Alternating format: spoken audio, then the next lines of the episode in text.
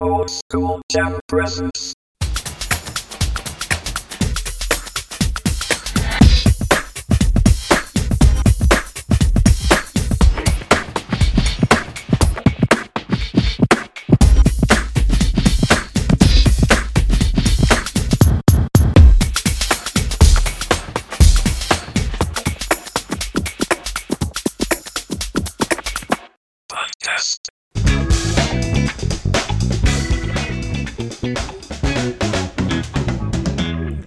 はい、オールドスクールジャム代表の大志です。本日11月の12日。12日ね、12という数字はね、非常にパワーを持っております。はい。小安田のね、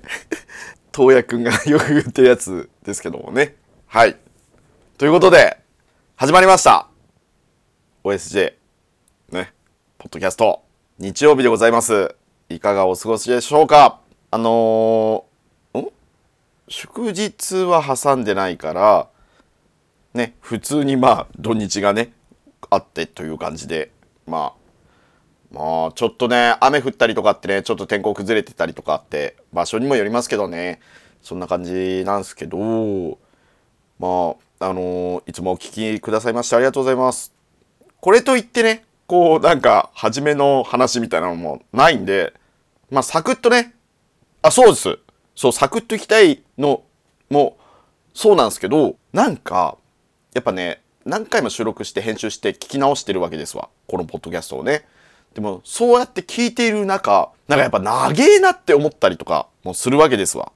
まあ無駄話があるというかね、結構割愛してるんですけど、なんか長いなっていうところもあるんで、これからね、どんどんこうちょっとスタイリッシュにいこうかなと思って、スタイリッシュおじさんになりたいということもありまして、まあ、スタイリッシュにこう、ね、エピソードを進めていこうかなと思っておる次第でございます。では、始めましょう。続いてはこちら。バスン!はい、今回のトピックは、カルダシェフスケールとは、一体何なんだそのスケールとは？ということで、まあ、人類のね、文明歴史を見ると、まあ、原始時代からね、近代まで目まぐるしく発展してきました。だが、だがしかし、地球単位、宇宙単位で見たら私たちの文明はどのくらい進んでいるのか、気になりますよね。本当に気になります。もしかしたら、あの宇宙人たちもあのクラスの文明を形成しているかも。地球外知的生命体という考え方は、16世紀に遡りますが、科学的な関心が本格的に高まったのは20世紀に入ってからと言われております。近年では宇宙人がどういるかではなく、どうやって見つけるかが問題になっています。宇宙には何十億年何百億年前から存在する文明があると推測したロシアの天才天文学者ニコライ・カルダシェフがその一人ですと1964年にニコライ・カルダシェフは文明をエネルギーとテクノロジーの2つの要素に依存していると考えましたまたテクノロジーの進歩は文明が制御できるエネルギー量に対し比例していると理論を構築したこのロジックが基づいて考案したモデルがカルダシェフスケールであるということになっております。なので、カルダシェフスケールは文明の活動領域とテクノロジーの展開度も垣間見えるということが、カルダシェフは文明が生み出すエネルギー量によって宇宙を異なるレベルの文明に分けようとしました。カルダシェフによれば、どんな宇宙人でも、どんな肉体でも、どんな食事でも、文明の発展に基本的に必要になるものは、そう、エネルギーです。エネルギーなんです。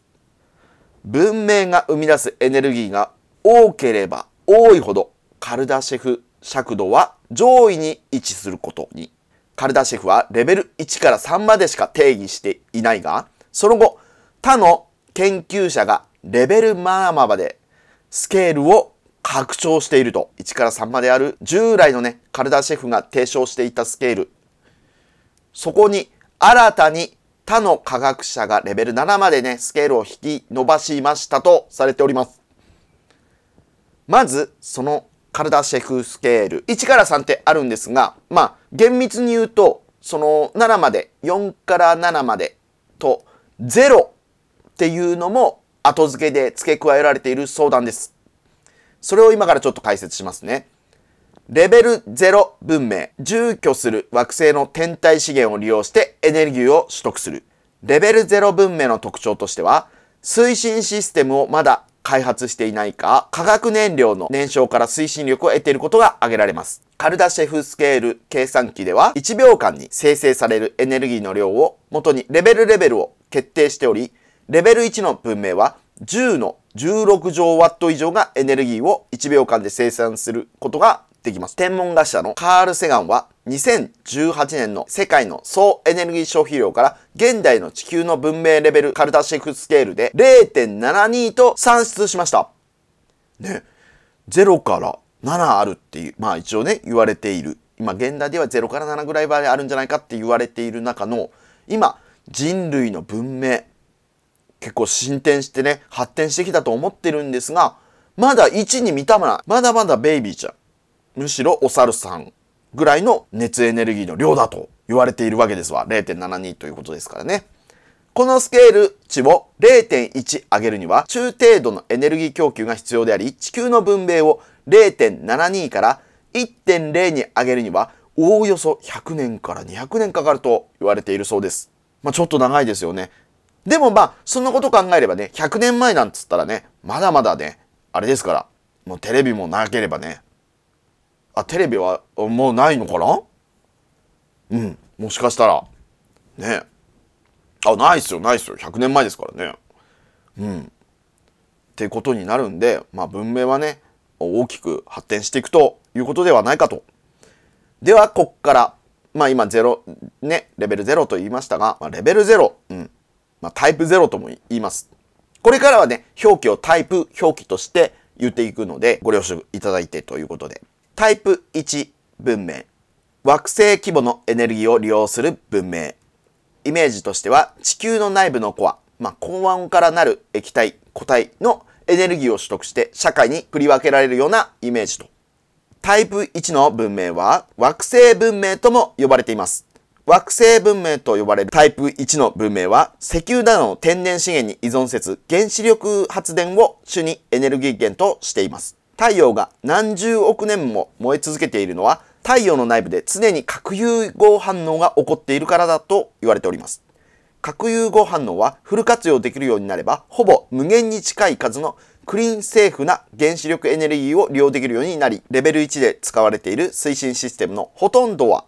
原子力エネルギーで動いているとされております。高度な科学技術のおかげで病気はなくなり再生医療の発展によりほとんどの臓器が再生されるようになっていると予想では。これがタイプ1文明と言われるものになってきます。次はタイプ2文明。恒星規模のエネルギーを使用利用する文明。レベル2文明の主なエネルギー源は文明レベル2の最終段階まで発展すると惑星規模の人工核融合反応によって構成されます。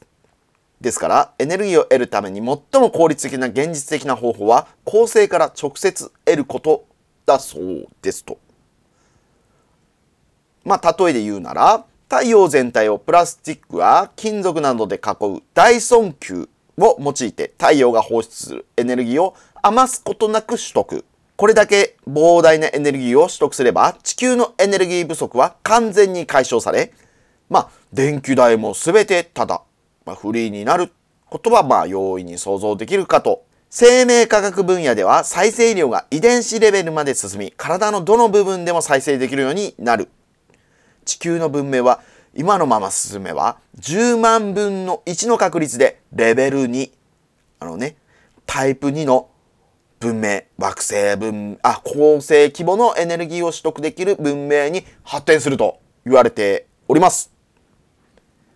では次にタイプ3文明。これはですね、さらにスケールを拡張します。銀河規模のエネルギーを利用する文明。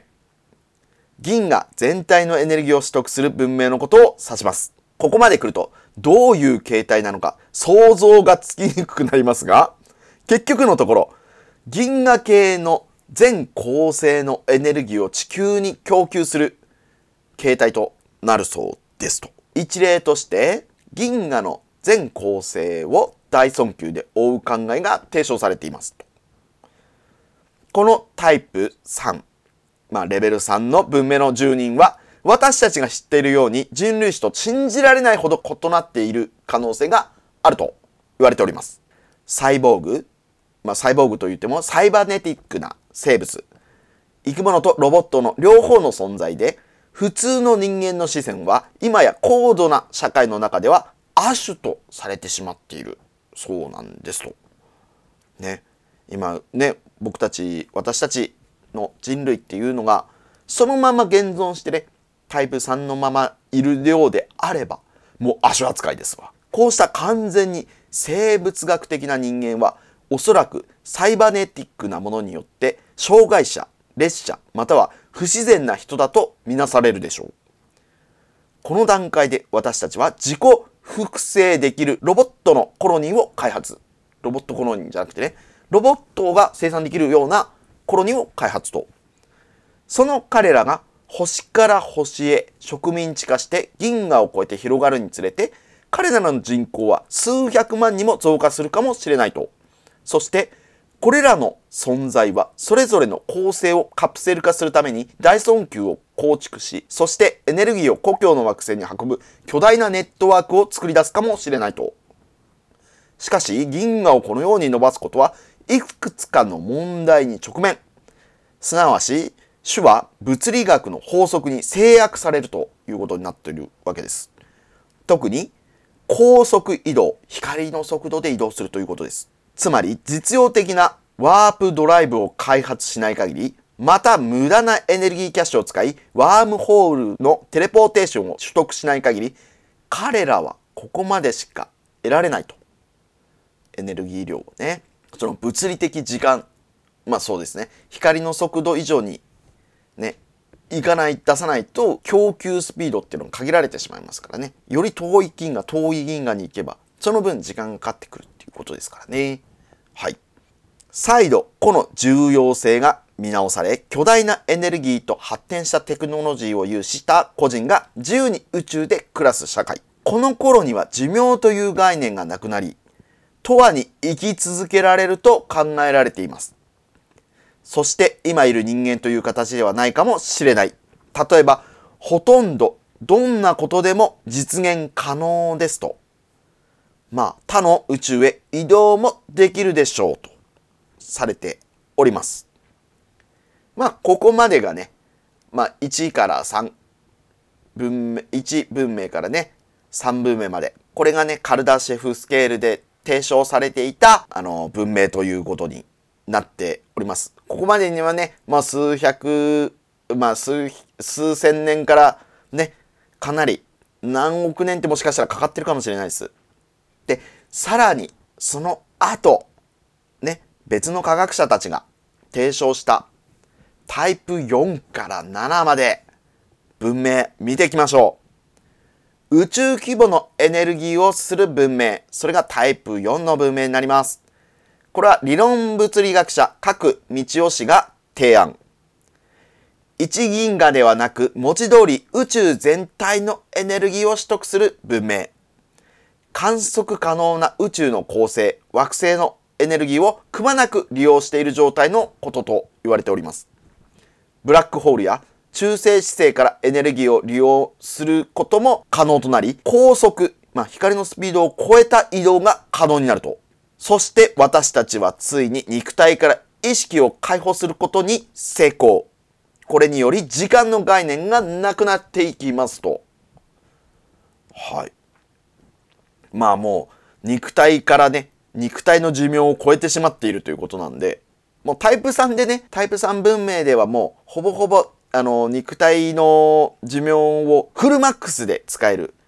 ましてもう機械とのね、融合になっているんで、ほぼ永遠の命は手に入れてるんですけど、そこからさらにタイプ4、4になるともう肉体っていうものから意識を切り離せる。意識生命体として存在するっていうことになってきますね。では、続いて、タイプ5の文明。複数の宇宙。まあこれはね、平行宇宙であったり、マルチバースということを言うんですが、それを複数の宇宙を掌握する。宇宙は一つだけではなかった。同時に存在するいくつもの平行宇宙。そう、それがマルチバース。多元宇宙ととも呼び、その個々の宇宙エネルギーをくまなく利用できる。クソスケールのでかいすぎる文明、それがタイプ5の文明になりますと。多元宇宙論によると、宇宙と宇宙が接触した時にビッグバンが起こり、宇宙が誕生すると言われております。自らのテクノロジーによって宇宙と宇宙をぶつけて、新たな宇宙を作り出す文明なのかもよと。そんな想像をはるかに超えた文明。もはやそれは創造主と呼べます。もしかするとね、我々が暮らすこの宇宙も誰かが作ったのかもって感じですね。はい。そしてこっからタイプ6文明になります。さらに進むのって感じですけど。はい、行きましょう。全次元を掌握。まあ、宇宙の創造も可能と。まあ、タイプ5文明でね、ちょっと説明しました。多元宇宙。まあ、マルチバースの掌握し、まあ、利用可能なね、ここの宇宙エネルギーは全て使いこなせるようになったのですが、ここで気がつきます。今、存在する次元を超えた工事の存在、世界があることに。タイプ4文明で肉体と意識を分離することに成功した私たち。寿命という概念から解き離れたれた次元間を意識のみで自由に行き来する。そう、完全な意識生命体として存在する。神々でごめんなさい。いいところなのにね。まあ、それも人生ということで。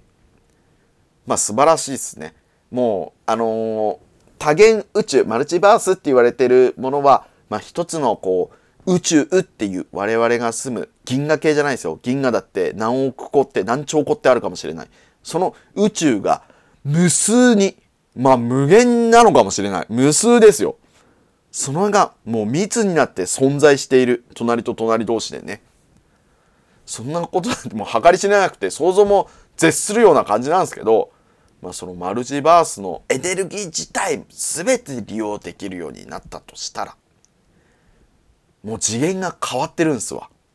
高次元の存在。その高次元というのはもう肉体から切り離したもう3次元に縛られている私たちではないと。ね。の物理法則を超えていくというわけですわ。はい。それを超えるにはね完全に意識生命体となりねどこへでも飛んでいける。ね。まして宇宙の垣根も越えていくと。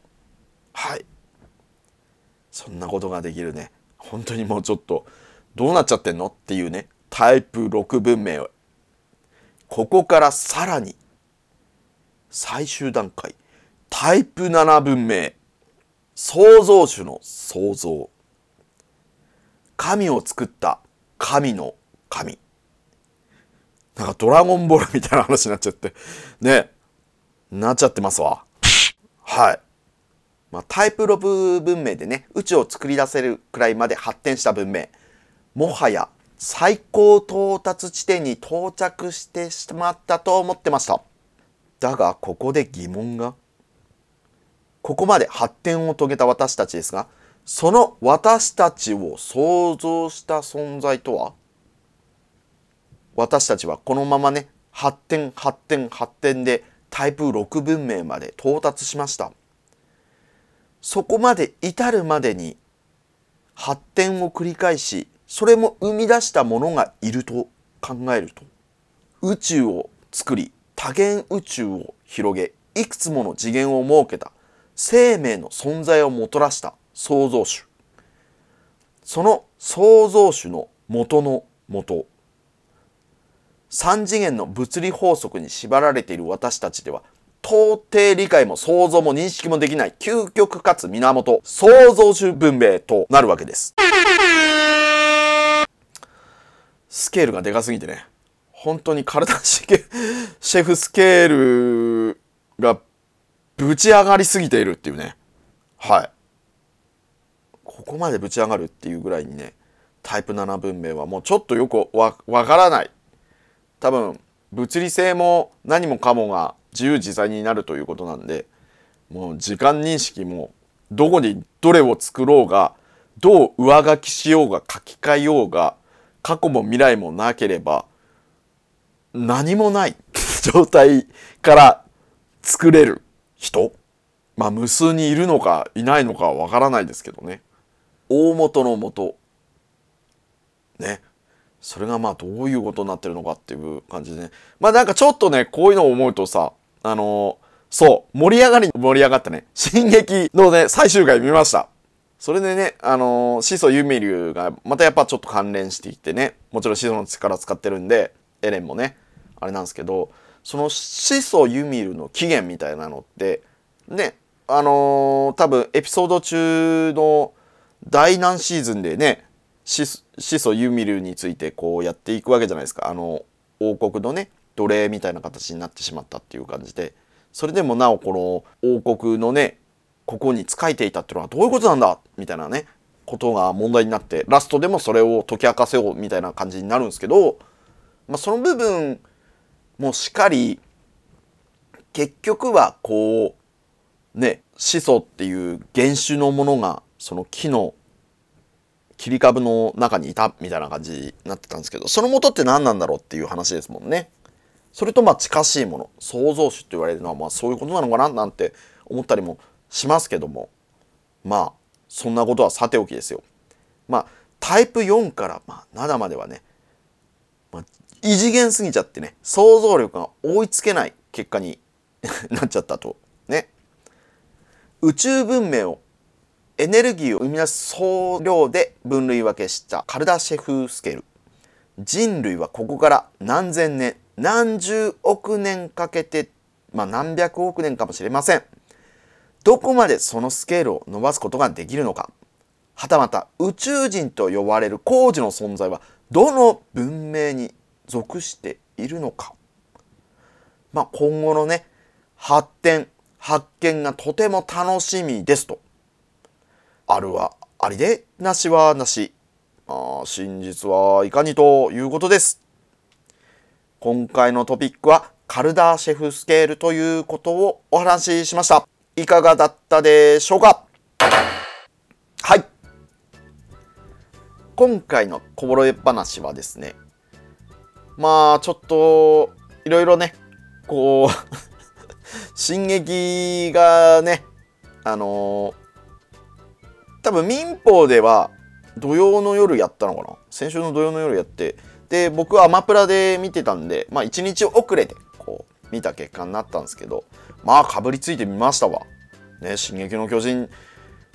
ああ、そうだったんだ、みたいな。ね、もしまだ見られてない方がいればね、ここでこう、ああだこうだっていう考察をしたりとか言ったりするとネタバレになっちゃうんで、そういうことは避けようかと思うんで、まあ、ただただね、こう、すごかったですよ。はい。その、満を持して感がすごかったっす。その描写であったりね、音の使い方であったりとかっていうね描き方であったりとか、まあ、コミックのね原作の方とちょっと違ったみたいな話もあるんで僕はあのコミックっていうかね漫画の方は見てないんで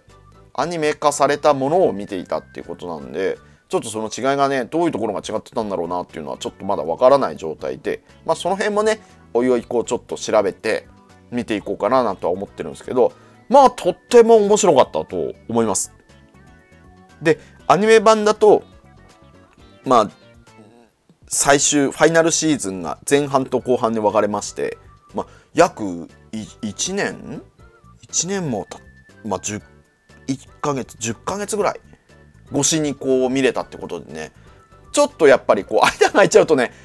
あれこんな感じだっけかなっていうのがあるんでちゃんと前から見直してね見るとよりこう理解が深まるのではないかっていう。うる覚えだとねあれこんな感じだっけってなっちゃうんでまあししっかりとねこう見返してみるとよりこう楽しさ倍増になるんでなんかおすすめの見かかったかななんては思いますけども。はい。まあとにかくねこうアニメ業界今すごく、まあ、充実してるっていうかね面白いなっていう風な感じになってるんでとてもとてもいいと思います。まあほら進撃なんて特にほら都市伝説とかね好きな人とかこうそういったオカルトとかねそういうことが好きな人であったら巨人説とかね巨木説とかあるんで北欧神話とかねユドグラシルとかそういうのに基づいてここのん9つの世界ででしたっけ？ねああいうのもこう神話をね北欧神話をこう突き詰めていくっていうかねこう調べてみるとちょっと面白いかもしれないです。僕もなんかこう巨人巨人とかっていうのでユドグラシルとかそういった話を触りだけちょっとしたんですけどその辺もねまたもうちょっと自分の中でリサーチしてちゃんとお話できればななんて思ってるんでまあねその世界が9つぐらい多分あったと思うんですけどちょっとごめんなさいねもし間違ってたら申し訳ないですけど9つぐらいある中の世界の描き方であったりとかまあ一本の木でねそれがつながっている根の部分部分にあったりとかね木の房の部分に世界が点在しているっていう風になってるんですけどまあそれもね一個一個物語があってね深いんですよ。でまあ最終戦争のラグナログが行われてなんてねなったりとかってまあ非常に興味深い内容になってるんで まあちょっとね理解するのがちょっと難しいんじゃないかななんて思ったりもするんで、まあ興味あればね、ちょっとそういう部分で北欧神話とかユドグラシルって言って調べればね、出てくるんで、あの、見てみてもいいかもしれないです。その、巨人のね、モデルになったことも多分書かれてるとは思うんで、そういうところも見てみると、あはんってなったりね、するんで、よりこう、アニメが楽しく見れるかもしれないです。ね。はい。というわけで、今回はね、まあ、進撃超面白かったっていうことで、締めくくりたいと思います。じゃあ、いつもの言葉でね、締めくくりたいと思います。Bye! Thank you! あ、なんか最近乾燥しちゃっててさ、もうね、喉がカラカラになっちゃったりとか。まあ、この夏ね、エアコン導入しまして、まあ、エアコンはほら、冷暖房込みなんで、暖房にするとなんか本当に心地いいんですわ。一定でねサーモンが働いて一定温度をずっと部屋の中で維持するっていう環境にまあいなかったんでまあ気持ちよくあのねんねしてしまうっていうね。まあ毎日ほぼほぼ寝落ちしているっていうね、まあ、体にはあんまり良くないのかなって思ったりとか思わなかったりとかラジバンダリーとか。はーいおしまーい。